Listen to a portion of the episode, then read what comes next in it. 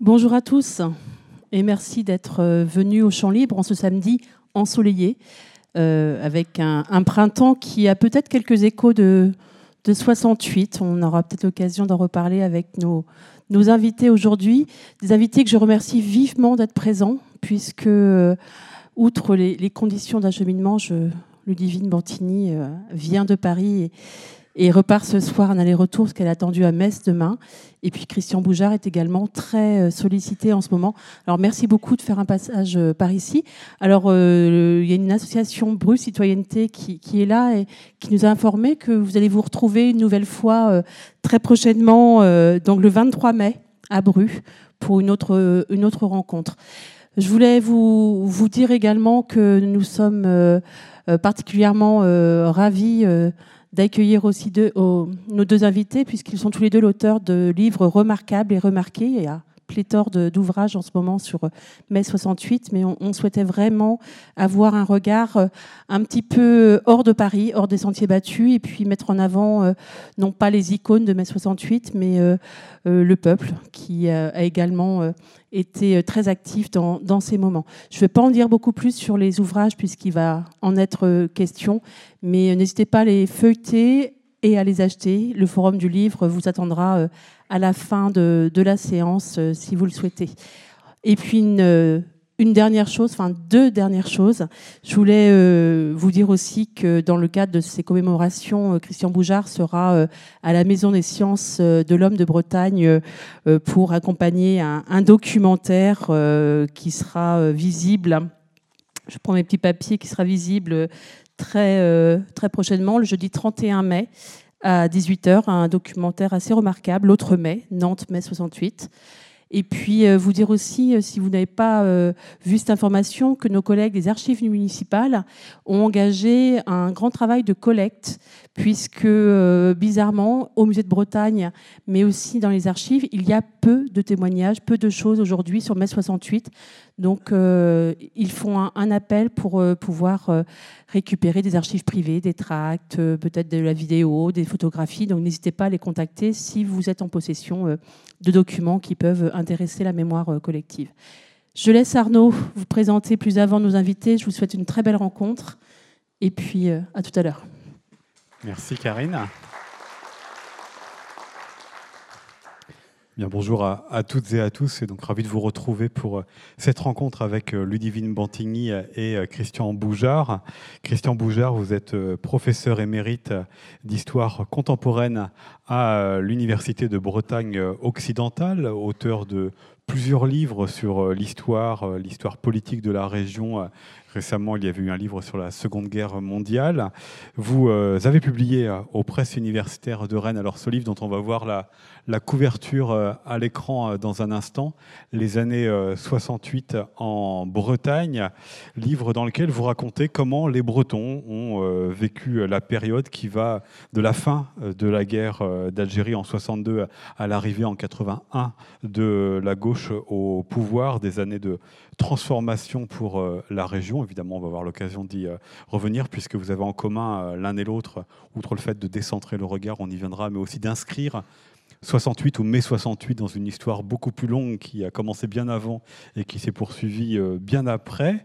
On va en parler avec vous, Christian Boujard, et donc aussi avec vous, euh, Ludivine euh, Bantigny. Vous êtes maîtresse de conférences à l'université de Rouen, Normandie, auteur de plusieurs livres et récemment, il faut que je le cite ici parce que Fanny Bugnon est avec nous il y a un mois d'un livre collectif que vous avez co-dirigé et dans lequel vous vous intéressiez au genre et à la participation, la place des femmes dans euh, ces années 1968, livre dont le titre est un slogan de, de l'époque et très euh, porteur, prolétaire de tous les pays, qui lave vos chaussettes. La réponse, évidemment, euh, dans le livre. Et évidemment, on retrouve ce sujet qui est l'un des chapitres du nouvel ouvrage que vous avez publié au Seuil et que voici, 1968, de Grand Soir en Petit Matin, livre sur les acteurs de ce moment de notre histoire, acteurs dans leur pluralité hein, et leur diversité de participation, puisque ça va des, euh, des ouvriers et, des euh, étudiants et des paysans jusqu'aux forces de l'ordre et au pouvoir.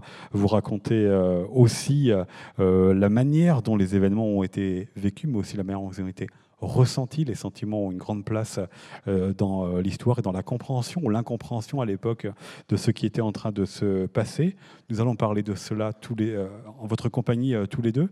Mais une première question, avant de rentrer vraiment dans, les livres, c'est de savoir mai 68, qu'est-ce que ça signifie pour vous aujourd'hui? Parce que c'est un, un, mot, slogan qui est peut-être un peu piégeur. On a l'impression que ça a débuté le 1er mai, que ça s'est terminé le 31 mai. Mai 68, qu'est-ce que ça évoque pour vous?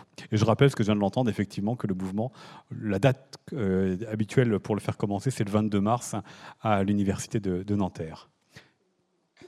Ludivine Bantigny, vous venez de désigner euh, volontaire. On va se battre à chaque fois pour savoir qui parle le premier ou la première. Bonjour à toutes et à tous et un grand merci pour votre invitation. Je suis vraiment très heureuse de cette discussion et en particulier de ce dialogue avec Christian Boujard.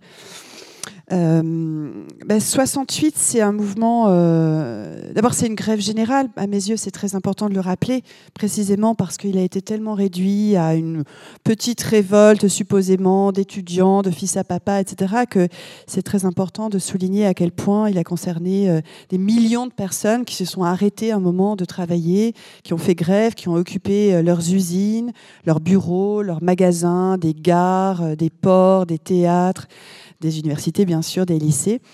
Et c'est aussi un moment où on espère changer la vie, on, prend la parole, on réfléchit, on élabore des projets. Ça, j'ai trouvé fascinant la, profusion euh, des projets, de la réflexion collective. Donc, pour aller dans le sens de votre question, pour moi, c'est vraiment un grand mouvement collectif, un grand mouvement social qui est porteur de promesses euh, et qui continue, puisque votre question était aussi un peu personnelle. Je pense qu'à certains égards, en tout cas, là, je, parle de manière assez subjective, mais euh, je pense que pour ma part, ça continue de m'inspirer. C'est-à-dire que moi, c'est un vivier de référence, c'est un vivier de joie de, euh, et de, d'une conception aussi alternative. C'est un grand moment où on refuse de se résigner, où on relève la tête, où il y a une vraie dignité qui est revendiquée. Et dans cette prise de parole, ben, on a quand même non pas des modèles, non pas des fétiches, mais en effet des sources d'inspiration. Et il me semble, sans vouloir à toute force rabattre euh, le passé sur le présent, que on a aussi quelques ingrédients aujourd'hui qui nous montrent que ces rencontres entre, euh, là en l'occurrence en 68, des paysans, des étudiants, des ouvriers, des enseignants, euh, des artistes, c'est quelque chose qui est très important parce que ça permet aussi de décloisonner notre société qui est si hiérarchisée, qui fonctionne justement par case, par cage, par carcan. Donc c'était aussi cette grande volonté de sortir de, de ces cages. Et de ce point de vue, c'est un moment de bonheur qui, qui me fait regretter de ne l'avoir pas connu. Christian Boujard, mai 68, pour vous, euh, qu'est-ce que ça représente? Oui, bonjour à tous et merci au Champ Libre et au Musée de Bretagne de, nous avoir invités pour évoquer euh, cette période euh, qui effectivement a quelques résonances peut-être dans, l'actualité de ces derniers jours. il me semble que 68, c'est un moment clé, c'est un moment tournant, comme la libération d'ailleurs, de notre histoire contemporaine, que la société française en a été profondément transformée. Bien sûr, ceux qui l'ont vécu ont été marqués, je dirais, à vie euh, par ces événements, qu'ils soient pour, qu'ils soient contre, je dirais, peu importe. La société française a évolué de manière certainement différente du fait de ces événements.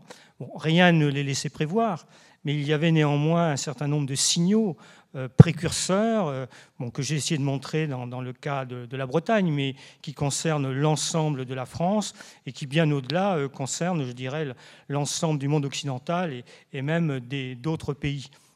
Donc, 68, c'est certainement un, moment clé de ces dernières années. Aujourd'hui, évidemment, c'est le 50e anniversaire. Je crois que l'important à souligner, et Ludivine vient de le rappeler, euh, c'est qu'il ne faudrait pas réduire 68 au mouvement étudiant et au quartier latin. En fait, l'ensemble de la société française s'est mise en marche d'une certaine façon. Je sais que c'est un terme très connoté par les temps qui courent, mais elle s'est mise en mouvement. Et je dirais que même ceux qui se sont opposés à ces évolutions, à ces mutations, ont été contraintes d'en tenir compte dans les années suivantes. Et effectivement, pour ceux qui ont vécu ces années-là, enfin moi j'étais très jeune, hein, donc je n'ai pas participé directement aux événements, je crois que ça infléchit euh, au niveau euh, personnel, mais aussi au niveau collectif, la façon de percevoir le monde, de percevoir la société. Et je crois que ça a ouvert des horizons, avec parfois ultérieurement des déceptions naturellement, mais que sur le plan social, sur le plan économique, sur le plan des rapports humains entre les hommes et les femmes, euh, quelque chose de nouveau s'est euh, mis en route à ce moment-là. Vous l'avez dit, euh, ce n'est pas que un mouvement des étudiants euh, parisiens. On pourrait rajouter, ce n'est pas non plus qu'un mouvement des ouvriers de Renault à Boulogne-Billancourt, parce que c'est ça aussi que vous avez euh, en commun dans vos travaux, Christian Boujard, en vous intéressant à, la Bretagne et Ludivine Bortigny en faisant aussi un, tour de France, hein, puisque vous citez de, nombreux exemples de Rouen à Rennes, en passant par Nantes, en passant par beaucoup d'autres villes. C'était pour vous un, acte militant d'aller voir au-delà de ce que l'histoire qu'on a l'habitude de, de, raconter, ce qui s'est passé véritablement, ce qui aurait pu paraître marginal et en fait qu'il n'était pas euh, tant que ça. Vous écrivez, euh, Ludivine, Biancourt est un arbre imposant, mais au-delà, il existe une forêt d'initiatives, de réunions et de discussions entre travailleurs et étudiants. C'est un acte militant de sortir de Paris, de la région parisienne, pour prouver que, par exemple, ici, les barricades, c'était pas qu'en quartier latin à, Paris. En tout cas, c'est un acte euh, historiographique euh, qui, qui d'ailleurs est, très largement partagé par tout un, courant aujourd'hui d'historiennes, d'historiens, mais aussi de sociologues, de, euh, de, chercheurs en sciences politiques euh, qui veulent briser un certain nombre de clichés sur 68. Et comment ne pas le faire quand on sait que précisément il y a 10 millions de personnes, comme ça a été rappelé tout à l'heure, qui, s'arrêtent. Donc 10 qui dit 10 millions de personnes dit plusieurs générations je récuse euh, dans une certaine mesure le, le cliché qu'on a voulu aussi imposer sur 68 d'un conflit de génération. Euh, il y a aussi des solidarités euh, intergénérationnelles, notamment dans les entreprises occupées, dans les usines occupées. il y a les deux.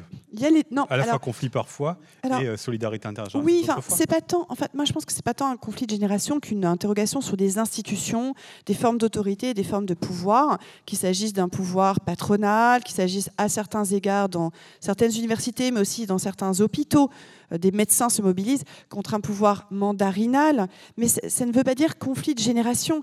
Par exemple, les jeunes, qu'il s'agisse de jeunes employés, ouvriers, étudiants ou paysans, euh, ont le souci d'une discussion et même d'une exaltation à l'égard de leurs aînés qui ont connu le Front populaire et qui racontent leur histoire et qui euh, peuvent donner le sentiment de prolonger cette histoire, de faire se réactiver un, passé encore euh, très vivant.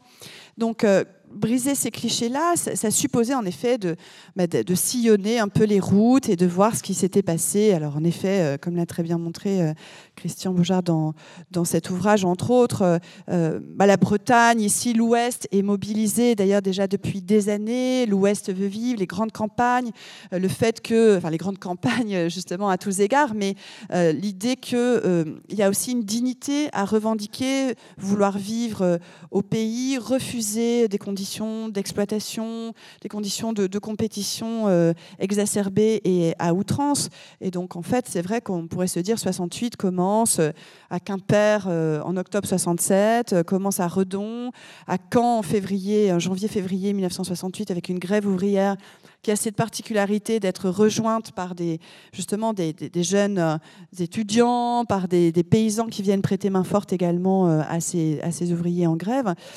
Euh, mais c'était aller voir aussi ce qui se passe dans la Creuse, en Corrèze, dans la Meuse, en Meurthe-et-Moselle, dans les Pyrénées-Orientales, dans les Bouches-du-Rhône, parce que euh, et ça, moi, j'avais pas d'a priori. Dire, euh, comme voilà, c'est notre travail de, faire parler les archives, d'avoir un regard intègre et honnête. Alors, je ne sais pas si c'est militant, mais c'est certainement politique en tout cas. C'est sûr qu'il y a un choix politique à décentrer le regard, à varier les échelles, à travailler aussi bien sur une échelle très locale sur une échelle nationale en ce qui concerne euh, le pouvoir, euh, les forces de l'ordre, les préfets, etc., les déclinaisons locales aussi du pouvoir, et puis euh, sur une échelle internationale, parce que 68, c'est aussi un mouvement qui est profondément mondial, transnational, au sens où il pose la question des frontières et de les franchir, et puis internationaliste, au sens où il y a une profonde conscience de la solidarité à mettre en œuvre entre, avec des peuples qui se soulèvent un peu partout dans le monde d'ailleurs, et notamment des jeunes. Mai 68 arrive euh, après les années 40 et après 62. C'est évidemment euh, une évidence de dire cela, mais ça arrive après la Seconde Guerre mondiale. Ça arrive après euh, la fin de l'empire colonial français, hein, avec la fin de la guerre d'Algérie. Comment tout cela, on est dans le contexte des Trente Glorieuses, comment tout ça participe à mettre en mouvement cette France qui s'est, alors je ne sais pas quel mot il faut utiliser, rebellée, révoltée en 67-68 oui, certainement révolte. Alors, acte militant, je reviens sur la question précédente, euh, certainement on ne travaillait pas impunément sur cette période, mais je crois que nous faisons d'abord notre travail d'historien, qui consiste à analyser et à expliquer les mouvements de fond euh, des, sociétés contemporaines, et que effectivement, euh, dans ces, ces, jours, ces mois, mais dans ce temps plus long, nous, avons, nous assistons à une cristallisation d'un certain nombre de problèmes, de mécontentements, de mutations qui sont en cours et qui font qu'il y a évidemment, pour prendre un terme d'actualité, il y a des gagnants, euh, mais il y a aussi des perdants.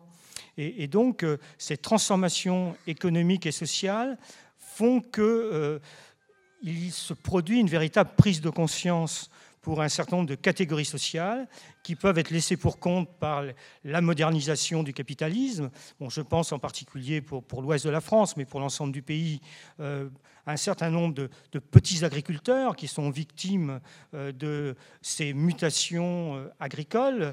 je pense particulièrement pour cette région aux jeunes qui ont désormais une formation de plus en plus élevée, de plus en plus importante, et qui ne trouvent pas d'emploi sur place, et qui aspirent, pour prendre un slogan qui sera très très à la mode dans les années suivantes, à rester et travailler au pays.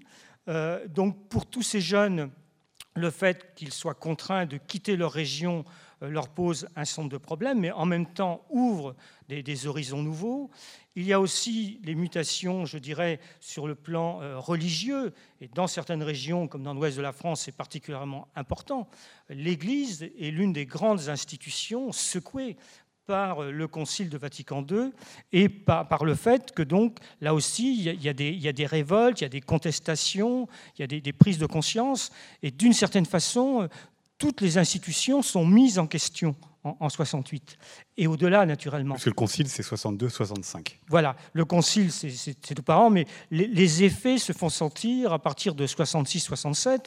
Euh, il est quand même significatif que lorsqu'on regarde de près les itinéraires de beaucoup de, de leaders étudiants ou de leaders syndicalistes, je pense en particulier à la CFDT, euh, eh bien ces, jeunes viennent des mouvements d'action catholique. Et donc, dans certaines régions, c'est plus prégnant qu'ailleurs, hein, notamment dans l'Ouest. Dans d'autres régions, euh, ça ne se produit pas obligatoirement de, la même manière. Donc, il y a cette volonté de remettre en question les autorités.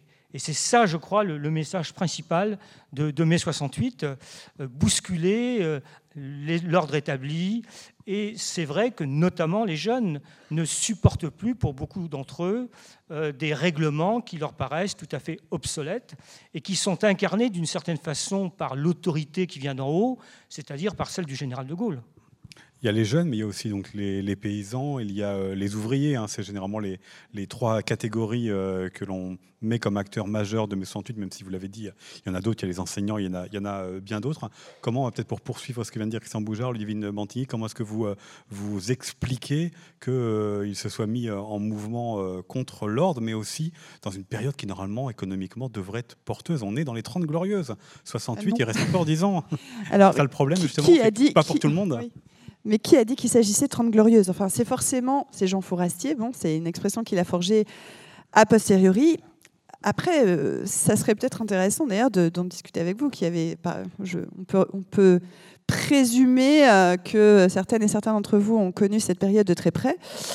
30 euh, glorieuses par rapport à quels critères? Enfin, Par rapport à quel pivot définit-on la gloire d'une période?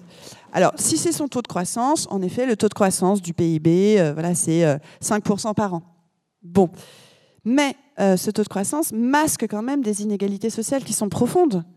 Il y a quand même en 68, dans une société supposément prospère, sortie de la guerre en effet très largement et qui commence à s'installer dans un confort de l'ordinaire enfin acquis, mais il y a quand même 5 millions de personnes qui vivent sous le seuil de pauvreté il y a quand même 2 millions de salariés qui vivent avec de tout petits salaires, de l'ordre hein, de l'équivalent à peu près d'aujourd'hui 400 euh, euros euh, par mois, 400 francs à l'époque, c'est à peu près l'équivalent.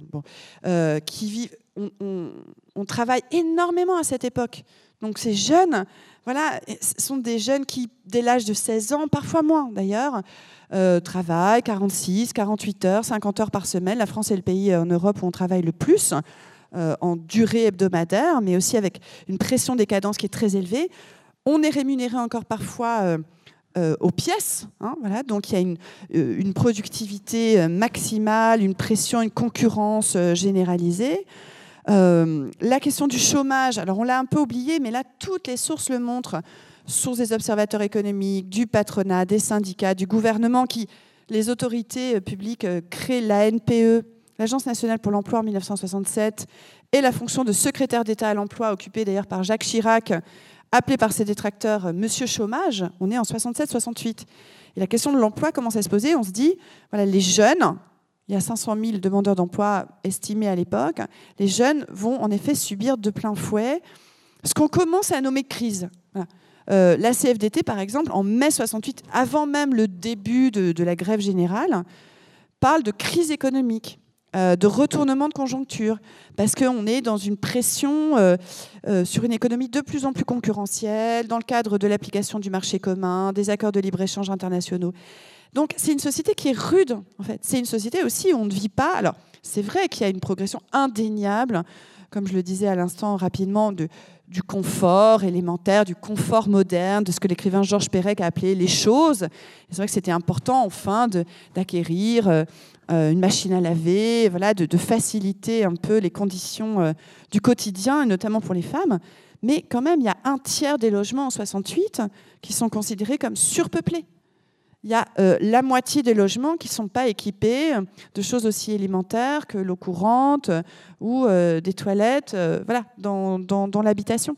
Donc c'est quand même une société qui est rude et qui, de surcroît, est en quelque sorte un étouffoir pour notamment des jeunes, notamment des femmes. Euh, il faut se rappeler quand même, enfin vous vous en souvenez sans doute si vous l'avez vécu directement, mais euh, les règlements intérieurs euh, des lycées, pour la plupart encore non mixtes, qui interdisent aux filles de porter un pantalon à de rares exceptions près, quand les jours d'hiver très rigoureux, on accorde royalement cette autorisation.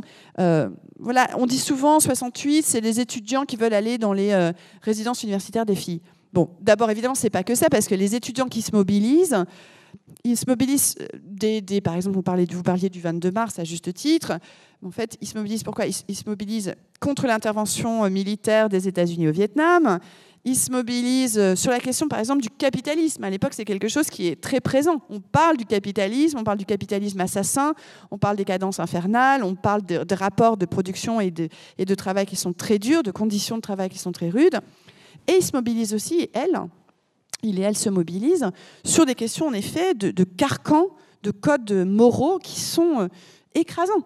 Euh, où la sexualité reste un tabou. Euh, vous imaginez bien, et c'est une scène célèbre, mais il faut quand même essayer de, la, de la reconsidérer et la prendre au sérieux.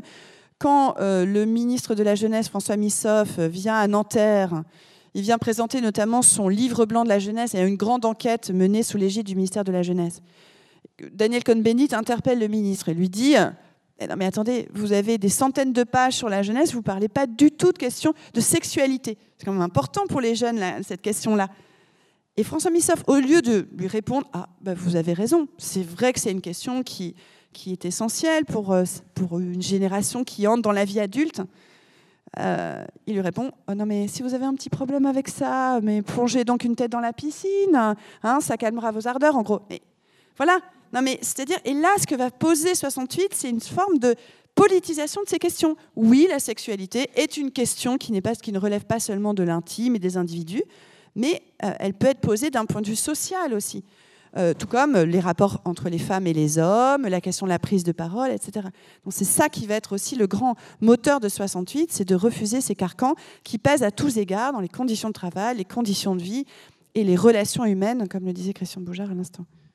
Vous voulez un mot, Christian? Oui, je suis tout à fait d'accord. Juste pour compléter un petit peu les choses, euh, il y a la question de la, répartition de la richesse produite qui se pose.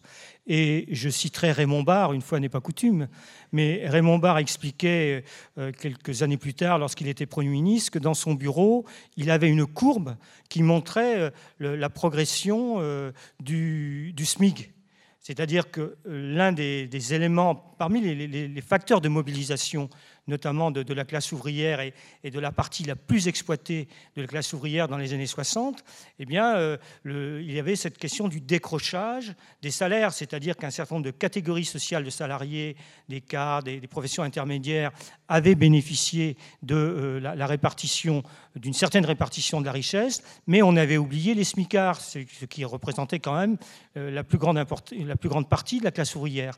Donc il y avait cette question de la répartition de la richesse, il y avait, comme le disait Ludivine, y compris, et c'est un peu étonnant, dans les manifestations paysannes, il y avait la dénonciation du capitalisme et de la, question de la répartition euh, de, de, la richesse produite. Ça, ça faisait partie des interrogations de la période et ça explique justement ces mobilisations qui sont souvent euh, déclenchées par les plus jeunes, que ce soit les, OS dans les usines qui ne supportent plus euh, une, autorité euh, des, petits chefs, comme on disait à l'époque, qui était devenue absolument insupportable, des gens souvent moins bien formés que les, jeunes travailleurs qui étaient sur, les chaînes de montage, qui étaient la plupart du temps des anciens de, l'armée et qui donc avaient une conception de la discipline assez particulière.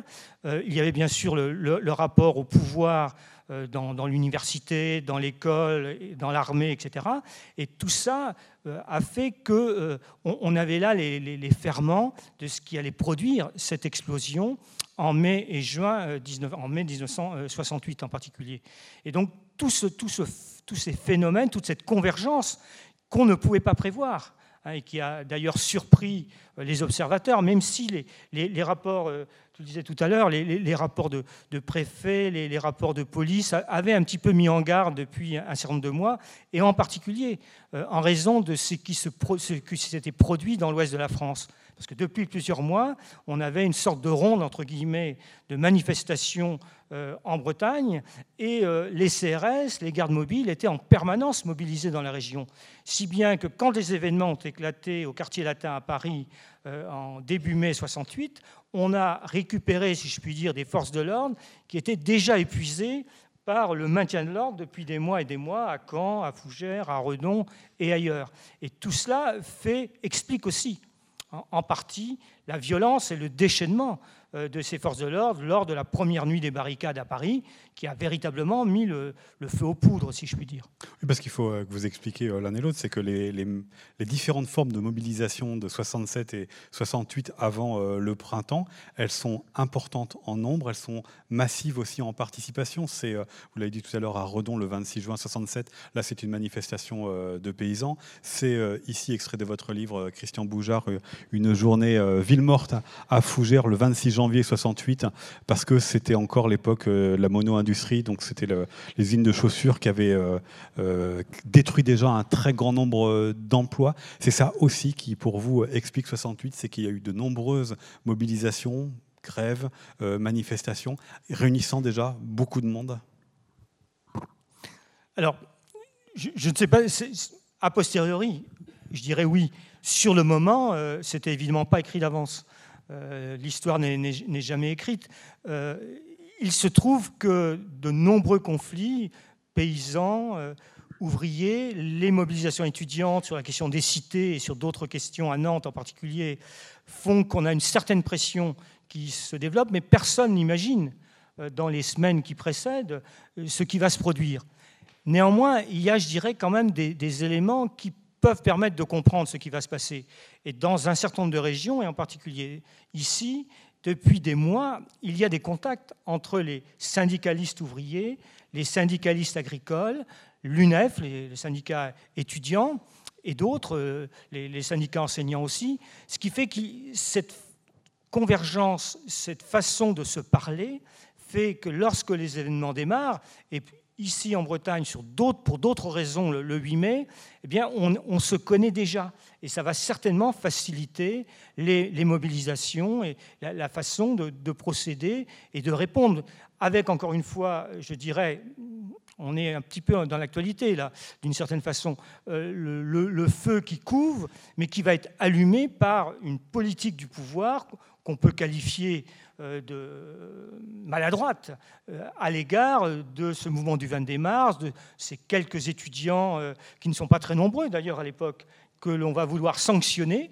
Et donc cette idée qu'il faut que tout le monde rentre dans le rang, et c'est ça que le pouvoir politique gaulliste n'a pas compris.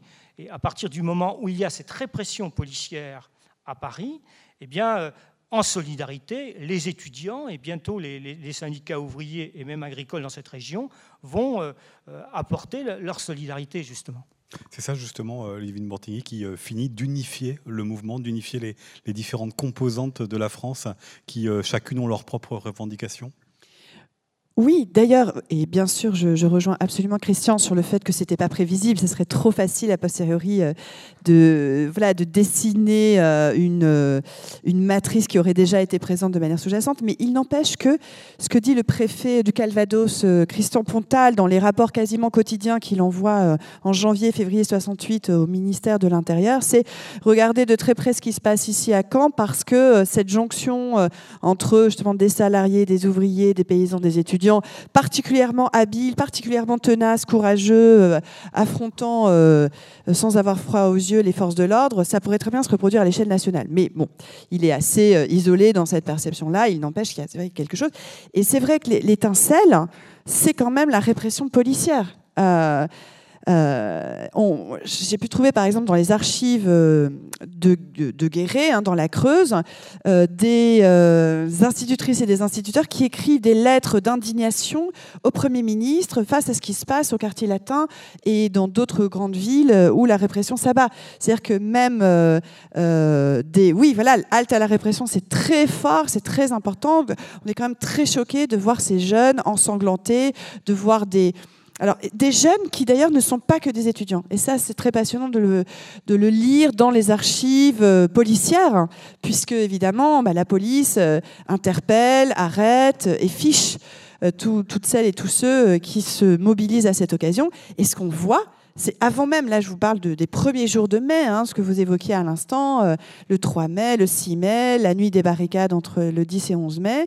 Euh, on a euh, des ouvriers du bâtiment, des tourneurs, des fraiseurs, des typographes, des OS de toutes sortes. On a des employés de bureau, des cheminots, justement, euh, des, postiers, des électriciens déjà. on a des, plongeurs de restaurants, des garçons de café, des coursiers, des représentants de commerce. il y a déjà un brassage social.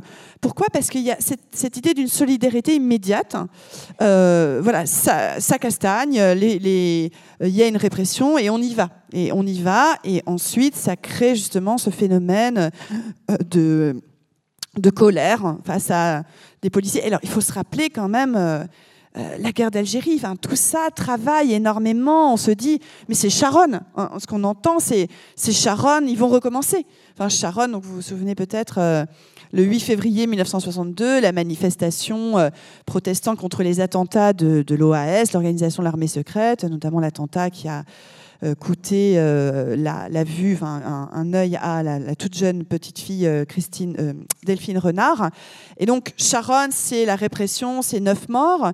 et donc, on a vraiment ce sentiment que cette police, bon, c'est plus le même préfet de police, c'est plus Maurice Papon qui est devenu d'ailleurs PDG de Sud Aviation. Et ça aura une importance quand même parce que la première usine occupée, avec séquestration de, du directeur de l'entreprise à Bouguenais, hein, dans la banlieue de Nantes, euh, c'est Sud Aviation. Sud Aviation, où il y avait déjà eu à La Rochelle une mobilisation très importante euh, début, euh, début 68, avec des manifestations interdites qui ont pourtant eu lieu, etc. Donc, bon, ce n'est plus Papon, c'est Maurice Grimaud, on ne peut pas les comparer. Il n'empêche que ces miracles, s'il n'y a pas eu davantage euh, de victimes, il y a eu des blessés graves, il y a eu des morts en 68, on pourra peut-être en reparler. Moi, ce que j'ai vu dans les archives, presque, on peut suivre heure par heure les consignes, les pratiques de la préfecture de police, notamment à Paris, mais pas seulement. En fait, euh, Grimaud ne Grimaud, c'était le préfet. Le, voilà, Maurice Grimaud, le, préfet de police, euh, ne, ne, ne tempère pas dans un premier temps. Hein. Le 29 mai seulement, il envoie une circulaire pour euh, modérer ses troupes.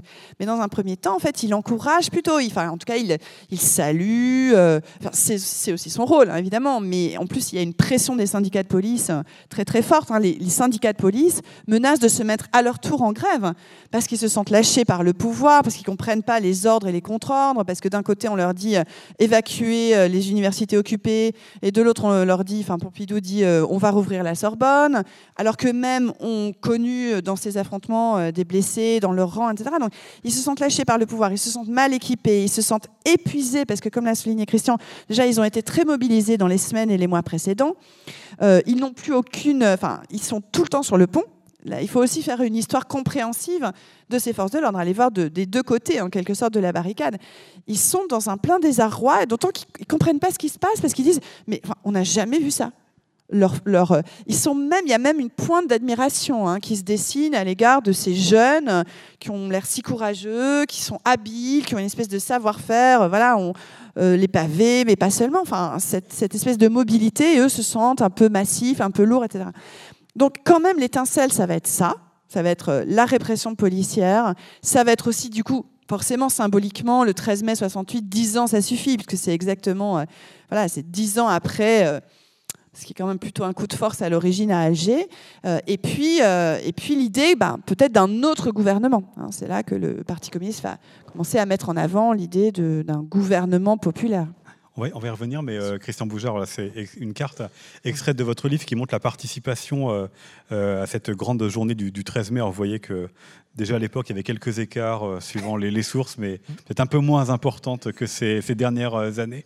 Euh, qu'est-ce qu'elle dit cette carte? Parce qu'on voit qu'il y a une participation quand même importante et pas que dans, les grandes villes. Ça veut dire que la violence, ça se paraît toute comparaison avec aujourd'hui est toujours un petit peu euh, compliqué, mais que la violence à, l'époque qui s'exerçait à, la fin des manifestations n'était pas perçue du tout de la même manière dans la population, ou en tout cas dans une grande partie de la population par rapport à aujourd'hui Alors, deux choses. Euh, d'abord, pour ce qui est de la violence, dans les villes de Bretagne, sauf à Nantes, à deux reprises, où à Nantes, il y a eu effectivement des barricades, où ça, il y a eu une véritable émeute le 24 mai, les, les choses ont été très très calme. Donc là, il y a une différence majeure avec ce qui se produit au, quartier latin. Euh, il n'en reste pas moins que ce qui est tout à fait euh, fondamental, c'est la perception que la grande majorité des Français a eue à l'égard de cette répression. On n'a pas compris que euh, justement les mêmes méthodes que celles utilisées pendant la guerre d'Algérie soient à nouveau euh, mises en œuvre au quartier latin euh, à l'égard des enfants, je dirais, des, classes privilégiées, même s'il n'y a pas que des enfants de bourgeois à l'université à l'époque, ça s'est un peu élargi sociologiquement, mais c'est quelque chose qui choque profondément. Alors pour revenir à la carte de Bretagne, elle est particulièrement intéressante parce que une semaine plus tôt, le 8 mai, s'était déjà produit toute une série de manifestations dans l'Ouest, en Bretagne et dans les pays de la Loire, sur des revendications qui n'avaient absolument rien à voir avec le mouvement euh, étudiant euh, parisien sur le thème de l'Ouest veut vivre et qu'il y avait eu des manifestations dans 16 villes de l'Ouest de, la France. Et un petit ajout, il faut préciser qu'à l'époque, le 8 mai n'était pas une journée fériée. Voilà, le 8 mai n'était pas une journée fériée. La manifestation avait été décidée par les syndicats ouvriers, appuyés par les syndicats étudiants et euh, paysans dès le 13 mars, euh, c'est-à-dire avant même le début des événements à Paris. Donc encore une fois, sur des revendications propres au développement économique de, la région. Et donc, il est intéressant de souligner que moins de huit jours après, il y a plus de manifestants dans les rues des villes euh, de Bretagne. Euh, plus de il, y en avait, enfin, il y en a plus le 13 mai que le 8 mai. Donc on a vraiment le démarrage d'un mouvement extrêmement large. Et on voit bien les, les, villes qui sont en pointe. Vous avez soit les villes ouvrières comme Lorient ou Brest, les villes universitaires bien sûr, euh, Rennes, Nantes et Brest, mais vous avez aussi des petites villes qui sont concernées. Et il est intéressant de, noter qu'à partir du 22-23 mai, pratiquement chaque jour, dans la quasi-totalité des villes de Bretagne, vous allez avoir des, manifestations quotidiennes, chacune à leur rythme. C'est-à-dire que ça ne répond pas à des mots d'ordre politiques ou syndicaux nationaux, euh, chacun dans son coin, les assemblées générales, les comités de grève euh, de, la ville, etc., décident de ce qu'ils vont faire.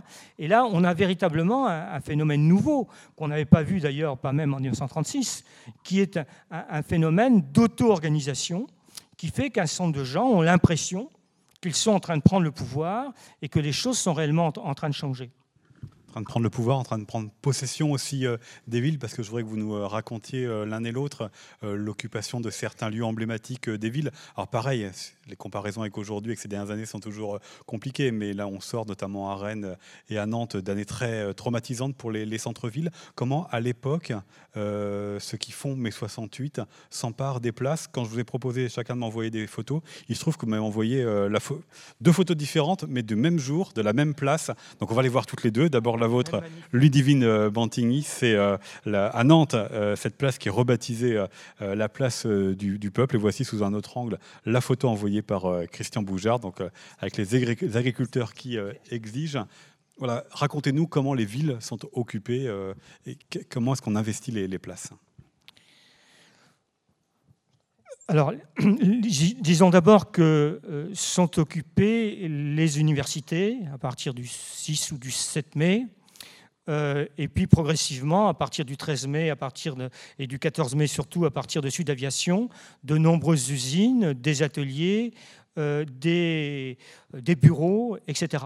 Donc d'abord, ce sont les lieux d'activité qui sont occupés, mais avec régulièrement donc, des, rassemblements qui se produisent en général dans, dans le centre des villes, mais qui ignorent souvent, enfin je ne sais pas si Ludivine sera d'accord avec moi, mais qui ignorent souvent les lieux de pouvoir politique au sens strict. Sauf à Nantes, où à deux ou trois reprises, il y a des tentatives d'invasion, d'occupation de la préfecture, avec, je le dis au passage, un préfet à Nantes terrible, qui est le préfet Vier, qui le, 13 mai au soir veut faire tirer sur les manifestants. Vous imaginez ce qui se serait produit. Heureusement, il a quand même la sagesse de demander l'autorisation au ministère de l'Intérieur qui refuse l'ordre de tirer. Euh, le 13 mai, hein, on n'est pas, à la fin mai. Et ce préfet, j'insiste là-dessus parce que beaucoup de gens disent mais non, c'est pas possible, c'est des rumeurs, c'est les gauchistes, etc. Non, en 98, en 2008, le préfet, dans des interviews à Ouest France, dans des séquences filmées et dans ses mémoires, reconnaît, assume avoir pris ces responsabilités-là. Donc je dirais, sauf à Nantes, et sauf quand il y a des manifestations, on passe devant la préfecture quand même pour déposer des motions ou pour protester, c'est, me semble-t-il, pas vraiment les, lieux de pouvoir politique qui sont visés dans un premier temps. C'est plutôt une occupation festive de l'espace.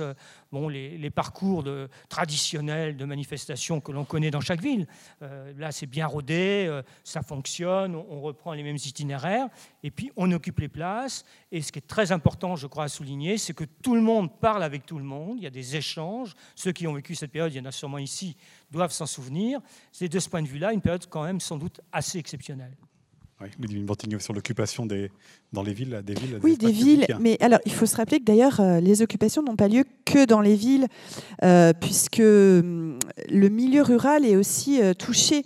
Alors, par exemple, je songe à, des entreprises industrielles, mais dispersées en milieu rural, qui peuvent être aussi occupées. Je suis allée à Épinal, aux archives départementales des Vosges, où là, vous avez quand même justement typiquement une structure de production installée euh, en milieu rural, une dispersion avec des petits, de petites entreprises de 10 à 20 salariés, avec des occupations. Il y a aussi la bataille des, drapeaux, aussi la symbolique du drapeau.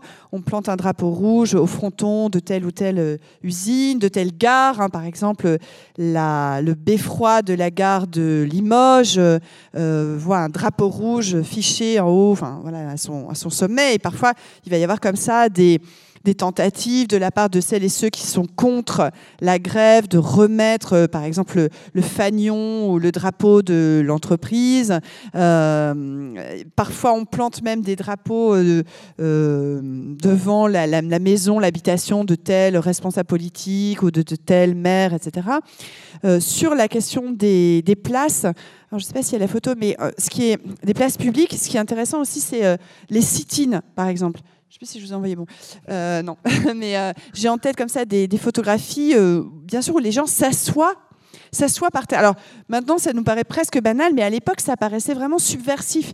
C'est aussi ce que décrit très bien l'écrivaine magnifique euh, Annie Ernaux, hein, qui dit, qui explique dans les années, hein, ce que son roman Les années, hein, qui revient entre autres sur 68, euh, où elle dit on justement se libérait, euh, s'asseoir par terre comme ça, au, enfin, au coude à des femmes, des hommes, euh, des, euh, des jeunes, des plus âgés, etc.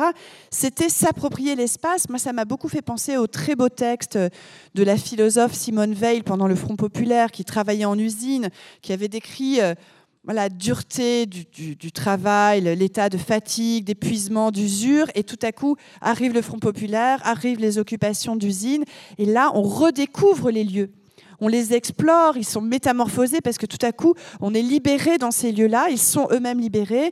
Et donc, il y a ce sentiment de joie parce qu'on a récupéré ces lieux pour les transformer en autre chose, pour les transformer en... Ça peut être des lieux de, de bal, ça peut être des lieux, bien sûr, de meeting, de comité de grève, d'assemblée générale, des lieux où des artistes viennent aussi, euh, des chanteurs, euh, des musiciens, des, acteurs, des comédiens, etc., qui viennent dans les, dans les entreprises en grève pour les animer avec une discussion qu'on pourrait éventuellement avoir sur euh, le fait qu'à certains endroits, des syndicats comme la CGT, je ne fais pas de généralité, mais à certains endroits, la CGT préfère considérer que l'usine euh, occupée doit être tenue par l'intersyndicale et pas forcément par un comité de grève et peut dire aussi parfois vous pouvez rentrer chez nous, on, s'occupe de tenir l'usine.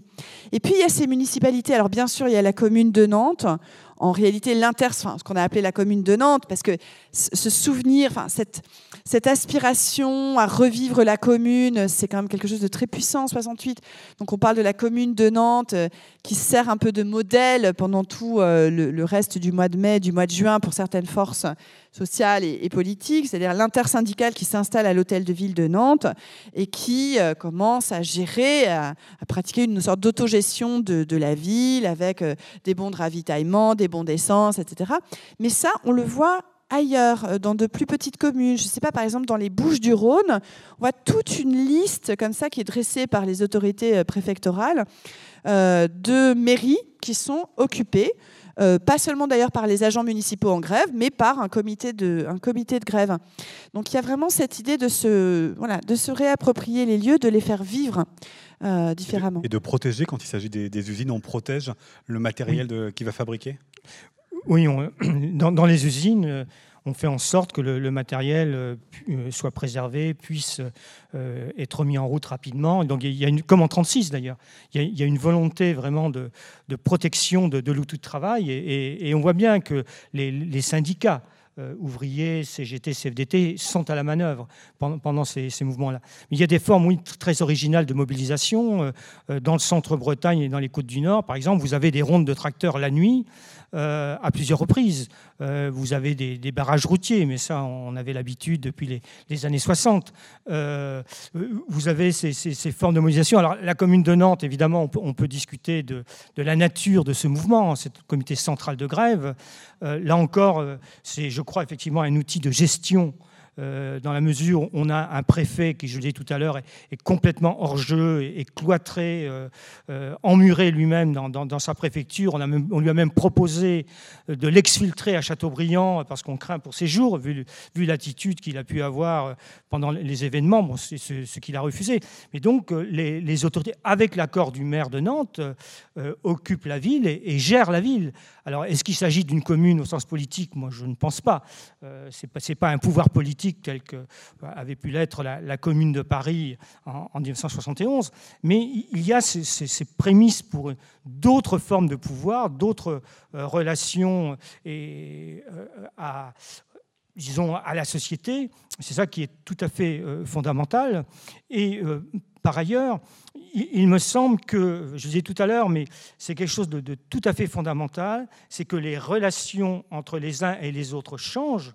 Et je dirais même, pour revenir au, problème des locaux dans les mairies, même les municipalités de droite, j'ai pu remarquer dans des petites villes de Bretagne, on a des municipalités UDR, hein, euh, particulièrement musclées, hostiles à la gauche et aux communistes. Le maire lui-même, au départ, propose des locaux pour le comité de grève, pour organiser des cantines.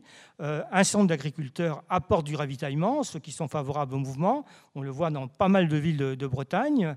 Euh, ça n'empêchera pas les mêmes maires en question de prendre souvent la tête des contre-manifestations à partir du 1er juin et de défiler avec leur euh, cocarde tricolore et, de soutenir le général de Gaulle. Mais sous cette pression sociale tout à fait nouvelle, ils sont un peu contraints, je dirais, de lâcher du lest. Et ça explique aussi la, perception de journées tout à fait fantastiques qui ont pu se développer donc en mai et jusqu'à parfois les premiers jours de juin 68. On va revenir sur les oppositions tout à l'heure parce qu'évidemment mai 68 n'est pas un mouvement euh, euh, dans lequel l'ensemble des Français se sont euh, retrouvés, mais puisque vous avez parlé des syndicats et un petit peu ici des partis, les partis de gauche, comment, à quel moment La réponse est déjà dans votre, attitude à l'un et à l'autre. Comment et à quel moment sont-ils entrés dans le mouvement? Alors, on entre, justement, je me permets, je commence. Euh, on entre sur un terrain délicat. Euh, alors, il faut se rappeler quand même que la principale force de gauche à cette époque, c'est bien sûr le Parti communiste français, dont le poids électoral représente toujours de manière assez stable entre 20 et 25% Donc, la, stratégie du Parti communiste à cette époque, hein, depuis déjà quelques années, hein, c'est une union de la gauche, donc en vue d'élaborer euh, ensemble un programme commun qui serait un programme de gouvernement populaire, encore une fois, selon la formule qui est employée euh, un peu sur le décalque du Front populaire, justement. Plutôt une alliance des forces de gauche, des différents partis de gauche, par le haut, en quelque sorte. Et le programme qui est mis en œuvre, enfin qui est proposé, qui est avancé, euh, ce sont des augmentations de salaire et de pension, c'est la diminution du temps de travail, la diminution de l'âge de la retraite, des nationalisations. Somme toute, donc un programme de réforme euh, qui doit euh, représenter ce que le PC nomme la voie française au socialisme. C'est-à-dire, ce que le PC dit à cette époque, c'est que ça ne sera pas Moscou, ce ne sera pas Pékin, ce ne sera pas la Havane, ce ne sera pas non plus Alger. Voilà, ce ne sera pas une perspective révolutionnaire, ce sera un mouvement progressif euh, qui passera par un processus électoral.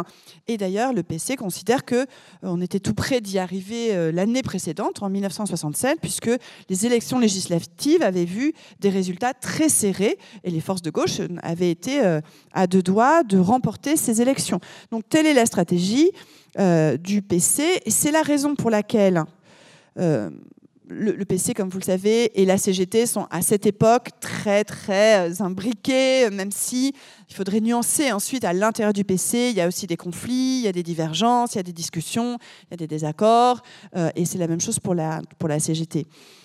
mais disons qu'il y a trois principales forces syndicales qui irriguent 68 et sans lesquelles il n'y a pas de 68. Il faut quand même être clair. Hein. C'est-à-dire que l'impulsion, même si parfois elle peut venir de jeunes qui ne sont pas syndiqués, mais l'impulsion, quand même la dynamique de la grève, dans une première phase, c'est quand même celle des, syndicalistes à la base.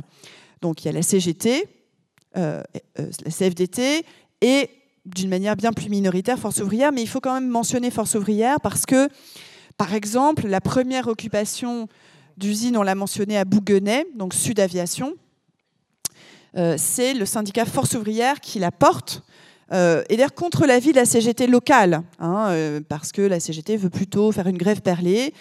Et donc c'est Yvon Roqueton, dirigeant de Force ouvrière. C'est pas n'importe quelle Force ouvrière. Hein. C'est FO, Loire-Atlantique, Alexandre Hébert, les anarcho-syndicalistes et le courant lambertiste du trotskisme à cette époque qui est très très présent en Loire-Atlantique. Bon, euh, voilà, force ouvrière, bon, mais qui ne joue pas ce rôle du tout à l'échelle nationale et qui est plutôt euh, timoré ailleurs. La CGT euh, avance une perspective de mobilisation pas pour des revendications qu'on dit matérielles. Je pense qu'il ne faut pas du tout les balayer d'un revers de main, étant donné tout ce qu'on a décrit sur la situation de l'époque, des petits salaires, des cadences élevées, un temps de travail très long. Donc c'est justement augmentation des salaires, diminution des cadences, etc.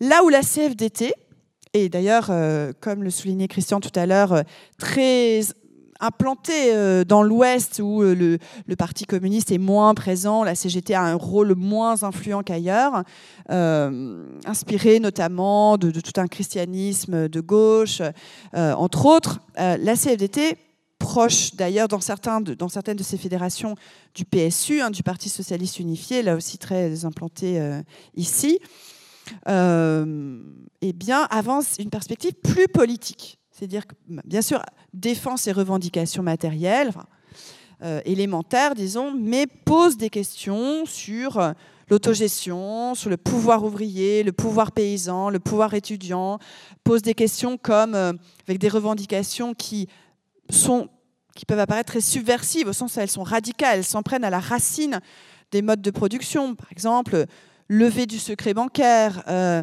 euh, euh, la question de l'ouverture des livres de compte, la question de se passer de contremaître, et pourquoi pas à certains endroits, on commence à se dire, et si on se passait de patron? Bon, donc la CFDT est sur une perspective qui est beaucoup plus politique et qui pose la question du pouvoir.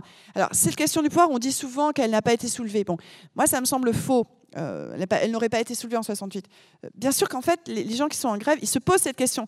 Par exemple, gouvernement populaire, c'est euh, la perspective, comme je vous le disais, qu'avance le PC. Mais derrière gouvernement populaire, il y a plusieurs manières d'entendre ce projet. Pour certains, c'est une alliance des forces de gauche. Alors, la SFIO, on ne joue pas un rôle quand même fondamental en 68. Ils sont très, très déstabilisés. J'ai vu dans les Bouches de Rhône, dont je parlais à l'instant, Gaston Defer, euh, qui est euh, en négociation permanente avec le patronat local, avec pour seule perspective d'arrêter la grève le plus rapidement possible.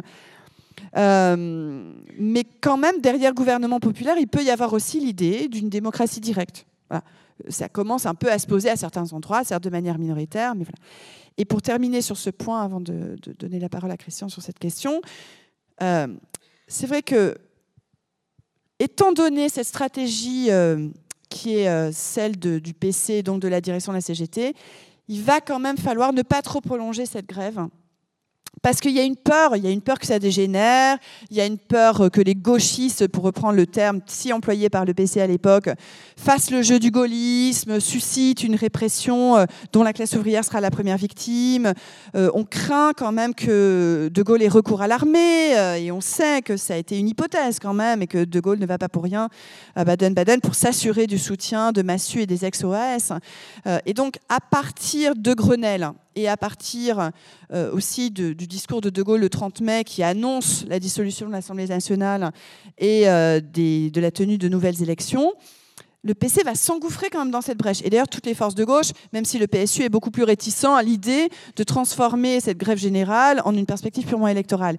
Mais quand même, et donc là, c'est pour ça que juin 68 est quand même très important, que moi en général je parle jamais de mai 68 parce que j'estime que escamoter juin, c'est quand même faire comme si De Gaulle avait sifflé la fin de la partie, alors que juin, c'est un moment où il y a encore des millions de personnes qui sont en grève. Le 12 juin, il y a environ 3 millions de personnes qui sont encore en grève, avec des occupations qui restent très dures, avec des conflits qui sont extrêmement intenses, avec des morts mort de Gilles Totin, euh, lycéen maoïste euh, à Flins, euh, mort de Pierre Bello et Henri Blanchet sous l'assaut des CRS à Peugeot-Sochaux, mort de Marc Lanvin abattu par un commando d'Occident à Arras entre les deux tours des élections présidentielles, des élections législatives, pardon.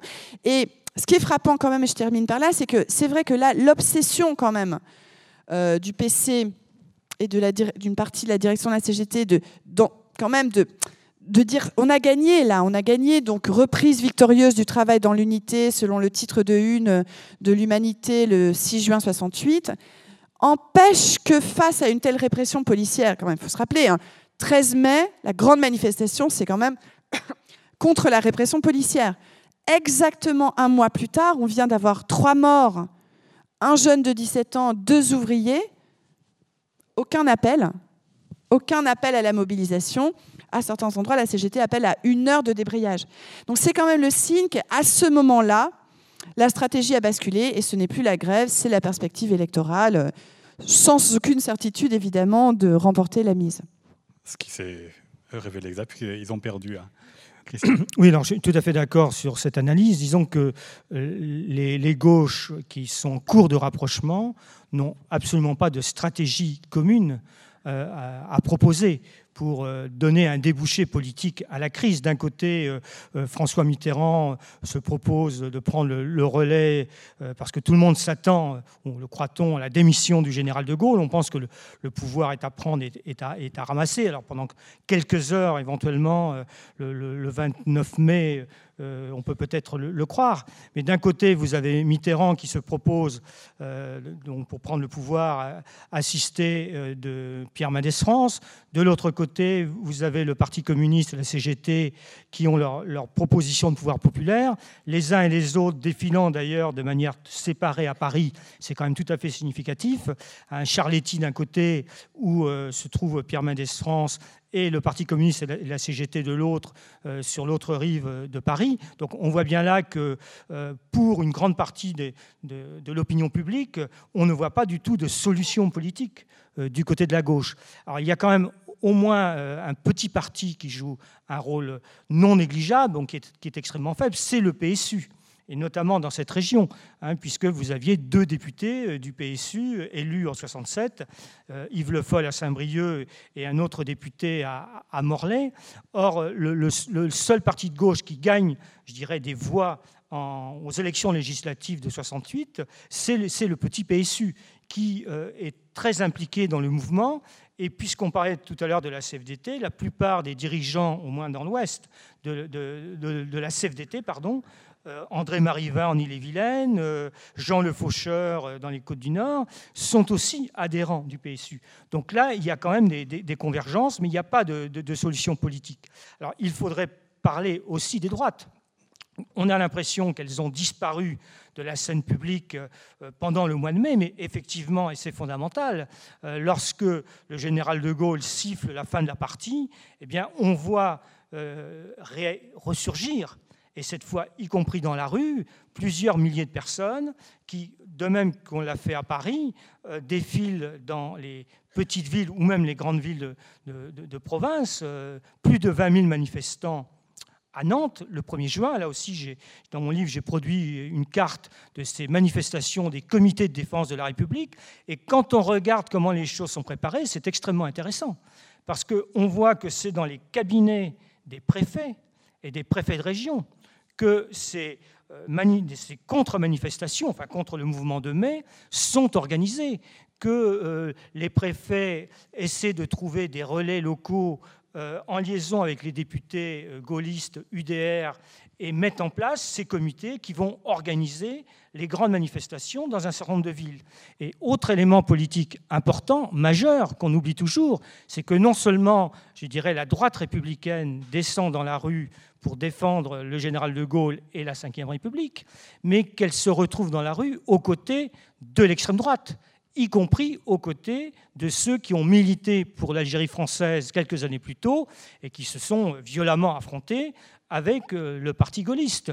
On le voit un petit peu partout, on le voit à Paris. Euh, il y a les slogans euh, euh Bendit à Dachau. Hein, c'est quand même pas complètement négligeable de la part de, manifestants se disant gaullistes.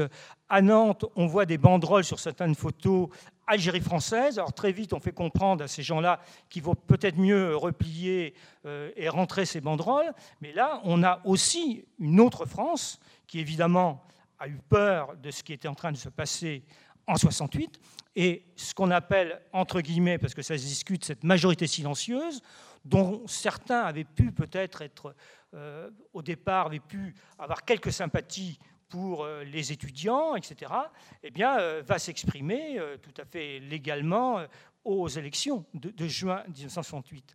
Mais s'il y a une poussée en siège, en voix, ce n'est pas aussi marqué qu'on le croit souvent.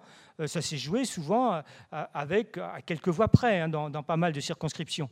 Donc il y a cette poussée à droite, mais ça ne veut pas dire que l'ensemble de, la, société française adhère obligatoirement à cela.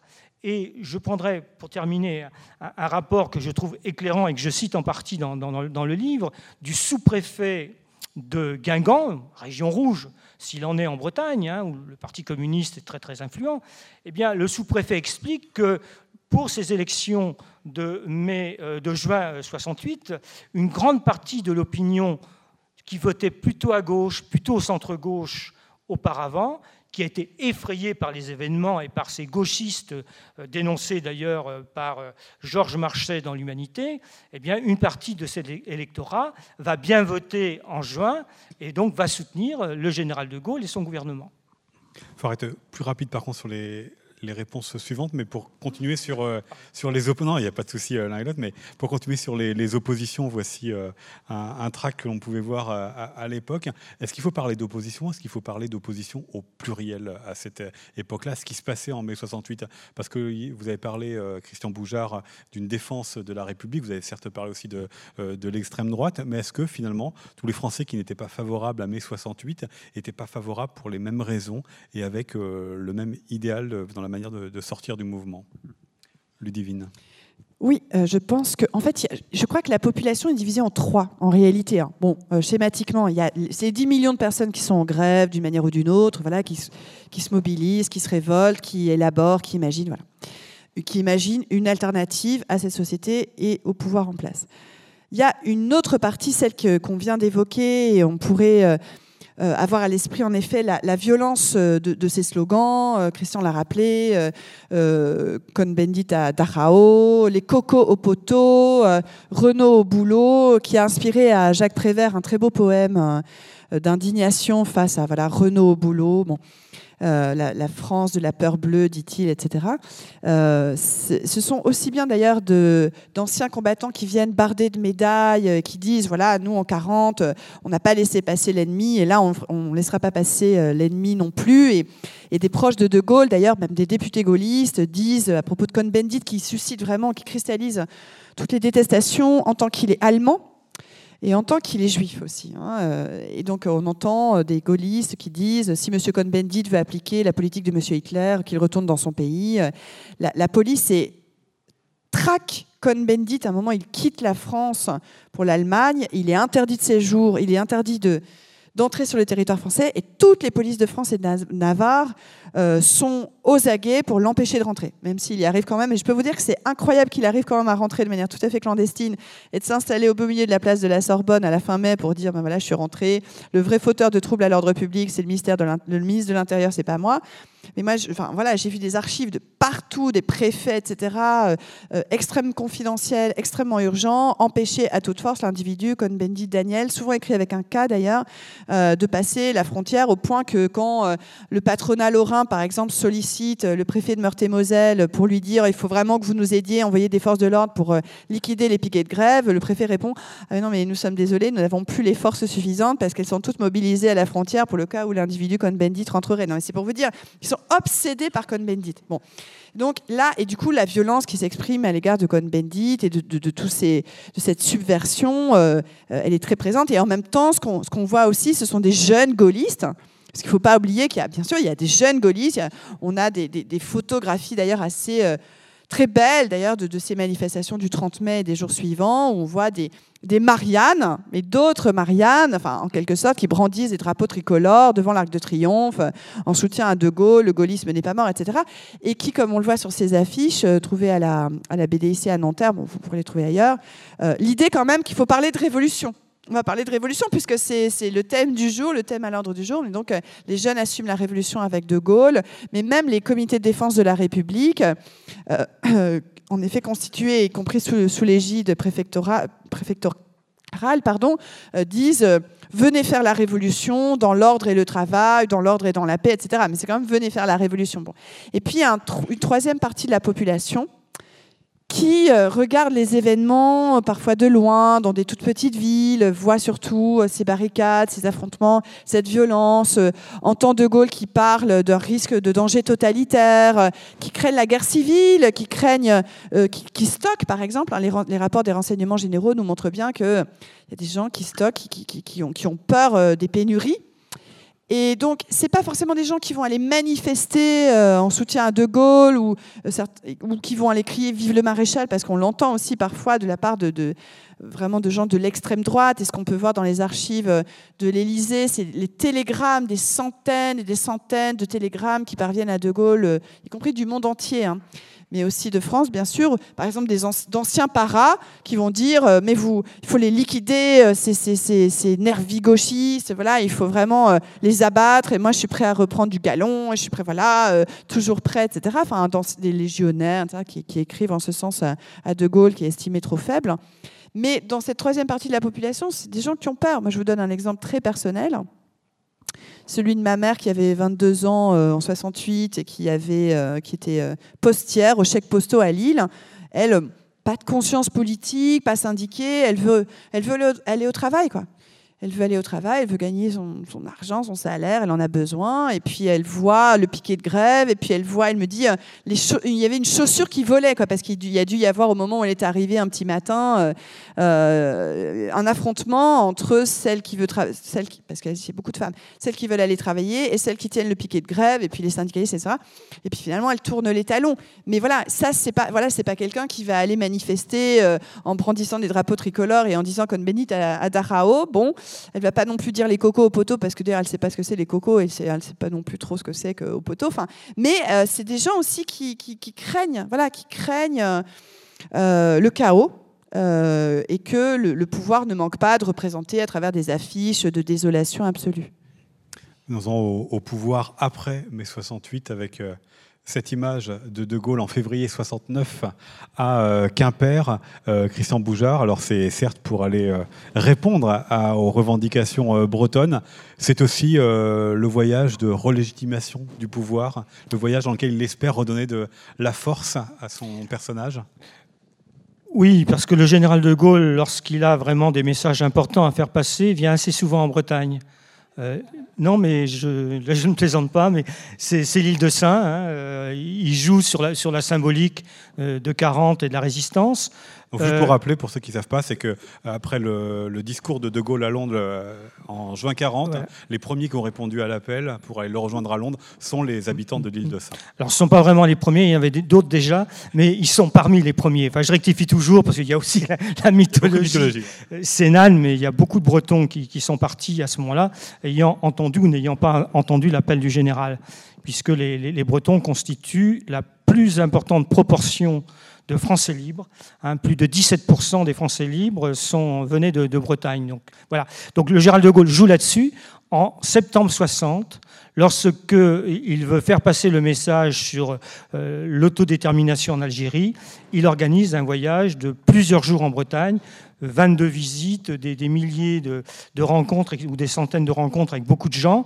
Euh, et d'ailleurs, il, vient aussi convaincre les, élus de droite de la région, dont beaucoup sont plutôt Algérie française. S'il revient en 69, il vient à Rennes d'ailleurs le, 30 ou le 31 janvier 69, euh, il va voir Pleven, qui est une personnalité centriste, qui appellera d'ailleurs à voter non au référendum, et il vient à Quimper pour annoncer justement ce fameux euh, référendum qu'il avait euh, annoncé le 24 mai 1968, mais qui n'avait pas pu tenir. On lui avait fait comprendre que voilà, il était à côté de la plaque, qu'il valait peut-être mieux des, mesures plus rapides qu'un référendum. Donc De Gaulle, honorant sa promesse, vient à Quimper annoncer la tenue au printemps 69 du référendum sur deux questions, vous le savez, la régionalisation d'une part, et puis la réforme du Sénat, référendum qu'il perdra, et vous le savez aussi, immédiatement, il quittera le, pouvoir. Donc on a cette belle image. Alors, juste là aussi, euh, les archives de préfets et de police sont tout à fait intéressantes euh, pour voir comment les, choses se passent. Le ministre de l'Intérieur, c'est Raymond Marcelin. Hein, euh, homme d'ordre s'il en est, député, ancien député du Morbihan qui euh, a fait venir un nombre de barbouzes, je reprends les termes de l'époque, quand même assez considérable. On prévoyait 20 000 personnes pour euh, applaudir le général. Il y en a eu, d'après les sources officielles, à peu près 8 000. Donc il y a eu une certaine perte par rapport aux prévisions. Et autre euh, élément non négligeable, tous ceux qui voulaient entrer dans Quimper avec les cheveux un petit peu trop longs étaient immédiatement interceptés et mis au frais pendant quelques heures le temps que le discours du général puisse se dérouler sous les meilleurs auspices. Alors évidemment, on n'a pas le temps d'aborder euh, tout. Il y a l'aspect, euh, vous l'avez dit un petit peu, l'aspect festif, l'aspect euh, joyeux qui évidemment a accompagné cette, cette, période. Mais je voudrais qu'on parle aussi en un mot peut-être du genre de la participation des femmes à mai 68 parce que je l'ai dit, le Divine Bantingui, c'était l'objet d'un livre il y a quelques mois, prolétaire de tous les pays qui lavent vos chaussettes, mais vous y revenez aussi dans votre livre sur, sur 68.